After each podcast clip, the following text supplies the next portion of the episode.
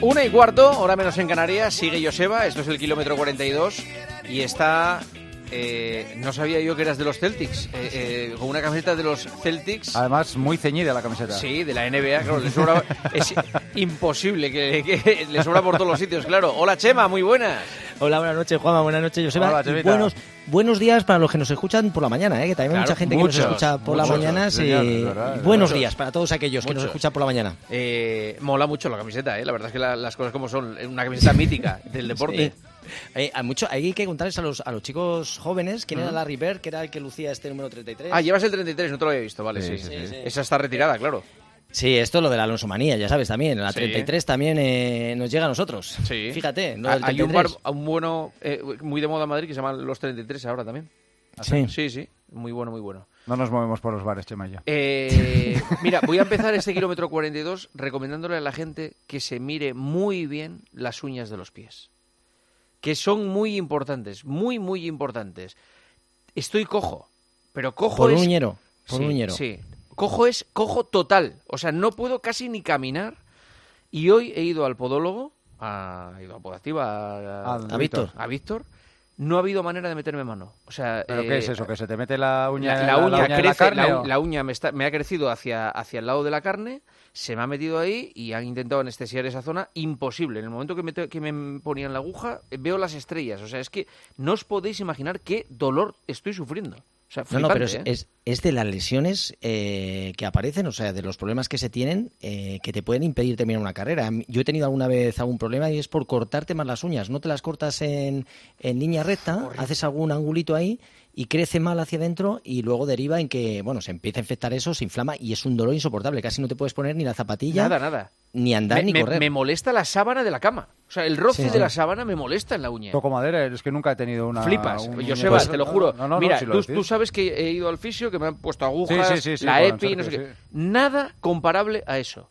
O sea, Un uñero, nada. sí, es verdad, ¿eh? Y esto hace muchos años lo hemos hablado, que Sí. siempre hay que acudir también al podólogo porque para que eh, muchas veces tenemos mal, mal hecho el corte de, de las uñas y eso hace que, lo que dice Juanma, que crezca de una manera hacia la carne, o sea, que no crece bien y eso, vamos, hasta que no consigan otra vez volverla a llevar a su, a su lugar, pues es bastante problemático. que Tienes que desinfectarlo, que baje la inflamación y que te lo, sobre todo que te lo, que lo- te, te lo retoquen. Pero Sí, bueno, sí, eso Pero al, hay- al final es un hay que especialista. cortarlas ¿eh? en línea recta, las uñas. Sí. En mi, Sí. ca- en mi caso, según me han dicho hoy, ya da igual, porque el problema que tengo es que eh, po- eh, crece hacia la hacia- lateralmente la uña, lateral. Entonces, claro, lo que me está haciendo daño es lateralmente, no por arriba, sino lateralmente. Tengo toda la inflamación de manera uf, horrible, horrible.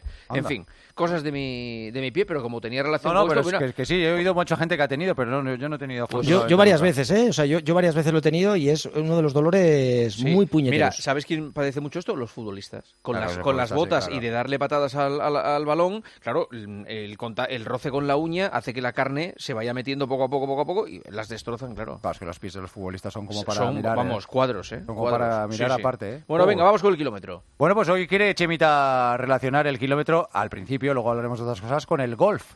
Porque claro, Sí, estamos bueno, acostumbrados a ver hombre. a, jugadores de golf. Hombre, es de familia golfista. es verdad, hombre. Ahí está Javi, que es profesor, decir, el profesor de golf. decir que era golfo. era un eso es. No, no, no, es menudo profesor, jugador. Es profesor, además. Sí, eh, sí. Ha enseñado a muchísima gente a jugar.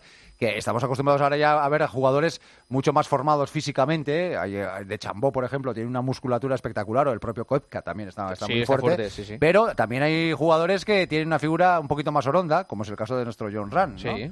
Y entonces nos decimos, esto de ir a jugar al golf, que es, Chema? Eh, ¿Dar un paseíto por el eh, Prado y después meter unas bolitas? ¿O requiere ejercicio físico, desgaste físico, el hacer un recorrido de golf? Eh, ni mucho menos. El, el gol es un deporte muy complejo, o sea, un deporte difícil, de una dificultad. Ayer escuché a Juanma que la pértiga ¿no? y el golf eran de, los, Sí. de, de las especialidades más, más complicadas.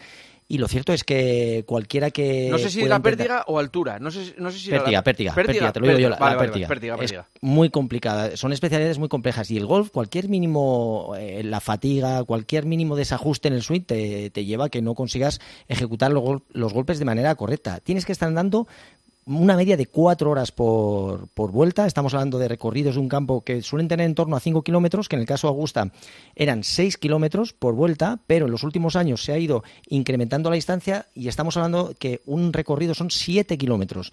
Más o menos, para hacernos una, una idea, 10.000, 11.000 pasos lo que hay que hacer si vas en línea recta, con lo cual es muy difícil porque tienes, salvo, yo creo que, que John Rank ha sido el único que ha podido hacerlo en línea recta, que se ha desviado lo menos posible, pero estamos hablando de que una persona normal, 12.000 pasos. Es tiene que hacerlo durante cuatro recorridos, así que estamos hablando de una distancia bastante considerable. O sea, estamos hablando cuatro recorridos de 7 kilómetros, o sea, que se mete en torno a 30 kilómetros sin contar el recorrido de pruebas que tiene que hacer el día previo. Así que estamos hablando de deportistas que tienen que entrenar. Entrenan, por ejemplo, John tiene un problema que no puede correr mucho, no puede hacer running porque el pie lo tiene, creo que cuando tuvo un problema al nacer, tiene un pie un poco complicado y correr no lo hace tanto, pero sí que trabaja la fuerza, sentadillas, media sentadilla, hace peso muerto, lanzamientos, movimientos balísticos, así que tiene un trabajo de gimnasio bastante completo para intentar aguantar eh, esa resistencia ¿no? a, tantas horas de, esfuerzo para que su swing, en este caso su rendimiento, no se vea diezmado, pero un deporte muy complejo que requiere estar muy en forma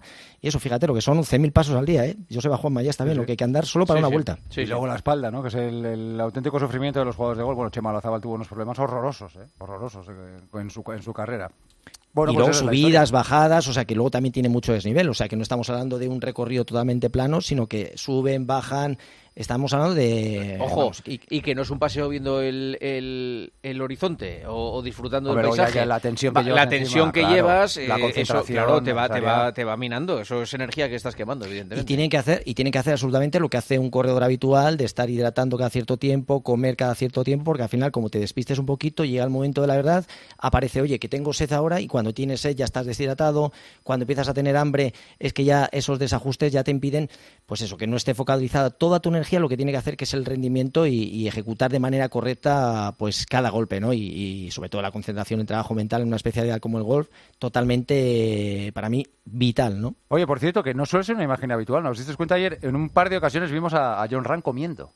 Sí, bueno, en el último hoyo estaba masticando algo. Y pero antes, también, antes, también se le vio. Un sándwich, se metió un sándwich. yo creo no sé lo que era en concreto, pero estaba comiendo y no se le suele ver a los jugadores. En el, eh, cuando estaba pateando en el 18 eh, Kepka, yo creo que él estaba masticando algo. Sí. Ah, justo antes de dar. Un bocadillo, un mini bocadillo, un sándwich, una cosa así. Sí, no, no suele ser habitual verles en el campo de. sí, pero yo creo que en este caso lo que va, haciendo es que a cierto tiempo tienen que comer un poco, hidratarse bien. Y yo creo que en este caso, hoy en día, el deporte moderno cuida absolutamente todo.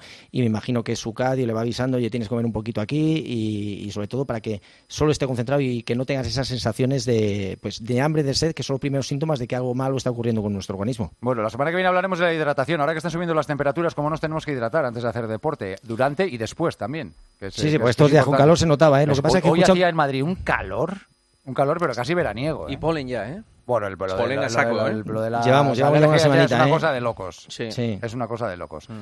Bueno, tenemos noticias varias, como por ejemplo que el mundo de la marcha se está, Chema, vamos, con, con, con un enojo descomunal por lo que ha decidido la Federación Internacional. una chapuza, una chapuza. Nosotros además es un país que, que, nos va a la marcha. Nos va a la marcha no solo la fiesta por la noche, sino que la especialidad de marcha, donde nos han dado grandes resultados, hemos conseguido muchas medallas y en la, eh, para París 2024 se había cambiado la prueba de 50 kilómetros que se pasaba a 35 y teníamos la prueba de 20 kilómetros marcha y la prueba de 35. ¿Qué pasa? Que de la noche a la mañana eh, World Athletics ha decidido cambiar y la prueba de 35 no se va a llevar a cabo y a cambio van a hacer lo que es una, la, maratón en relevos. O sea, una, una prueba súper rara, ahora chico-chica, equipos de dos, va a haber 25 equipos, no se sabe todavía a 15 meses vista cómo se van a clasificar esos equipos y lo que tienen que hacer es primero un chico luego una chica, eh, o sea, y luego repetir, el chico y la chica.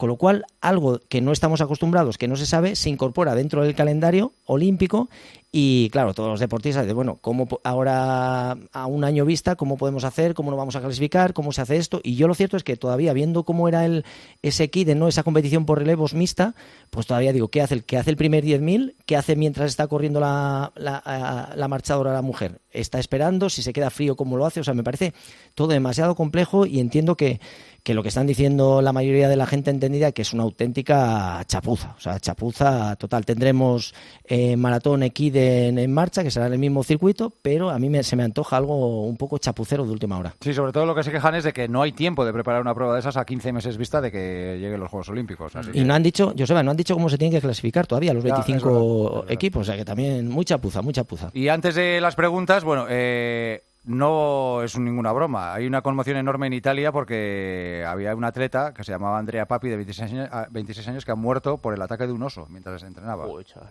Que no es ninguna broma.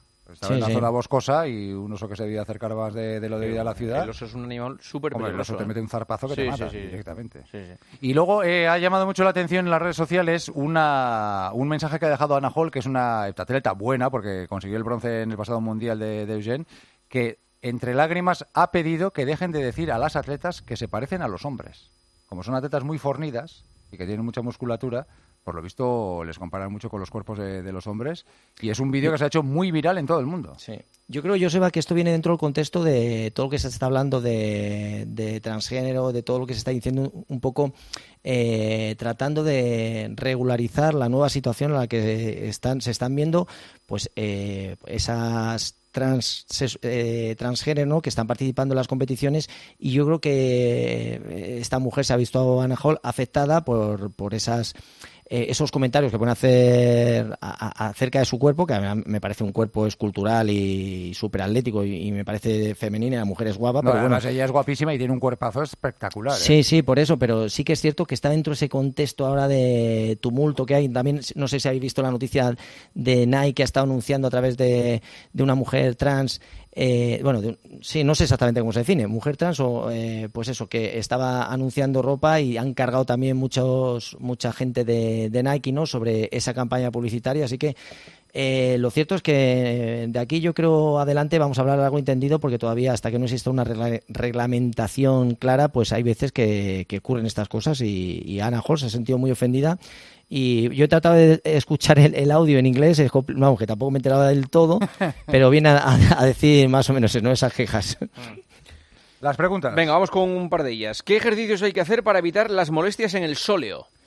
Bueno, pues sobre todo trabajarlo. Eh, simplemente estar de puntillas, estamos trabajando los solos. Todo el tiempo que estemos sobre nuestras punteras, si estamos subiendo en, en los escalones, en las escaleras, estar con el talón al aire subiendo y bajando, un ejercicio vital de sóleo. Si estamos sentados en la silla, ahora tal y como estáis sentados vosotros, si levantáis las rodillas, o sea, sentados en una silla, apoyarlo a las plantas de los suelos, si levantamos la rodilla y nos quedamos en punta, es trabajo específico de Ah, sóleo. mira, vamos a pra- practicar mientras hacemos el programa. Levanta la rodilla, pero no, el culo sen- el- No, el culo sentado. Solo- No, no, no, el culo sentado. El culo sin- no se mueve, solo levantar las, eh, las rodillas y con las, punt- las punteras Y en contacto apoyar con los el pies suelo. con las punteras. Ah, Eso mira, es. está bien. Ese es de solo. Y si tienes a alguien sentado en tira, las ¿eh? rodillas, con peso. O sea, estás trabajando Pero, con peso. No, mejor solos. Vale. Sí, déjalo, déjalo. Mejor, mejor. Eh, te, te leo la segunda pregunta tal y como ha llegado. Es que no, no la entiendo muy bien. ¿Es recomendable el agua con sal gorda antes y durante una carrera de alta intensidad y duración? Yo creo que aquí se mezclan cosas. O sea, las Pero sales esto, son. esto es para beber, se supone, ¿no? No vas a beber yo, agua con desde sal luego, gorda, no puedes jamás, beber. jamás. he Yo agua, con sal gorda me lo ponía para los pies, para los uñeros de Juanma, después, Sí, eso para, los ablandarlos. y eso, sí. y esas cosas, pero lo de beberte antes o durante yo no lo tomaría. Yo Qué creo que hay que tomar sales, sí, sobre todo eso también. Pero hay que tomar. tío. Imagínate cuando, Agua estás, en, cuando estás en el mar y tragas agua, ¿qué te pasa? No, no, pero te voy a decir una cosa. Os voy a decir una cosa. Hay una cosa que se llama Totun, que es una es una es agua de mar sacada Sí. una profundidad determinada que tiene creo los 75 electrolitos y lo toman muchos deportistas porque es la bebida que mejor recupera, o sea que Sí. y es agua de mar, o sea que Joder, pues existe hay que un- ¿eh? Acojonante. Sí, sí. Bueno, lo de sal gorda sí, sí, sí. a, a mí me ha matado, ¿eh? yo creo que está confundida. Ya, eh, ya te presentaré el mundo de los vinos, que eso es... mm, Déjate beber agua con sal gorda y bebe vino bueno que hay... eh, Con jamón gordo. e- Efectivamente, Y con, con jamón queso gordo. gordo. Un abrazo, Chemita. Buenas noches. Hasta luego, Joseba. Hasta mañana, chao. Hasta luego.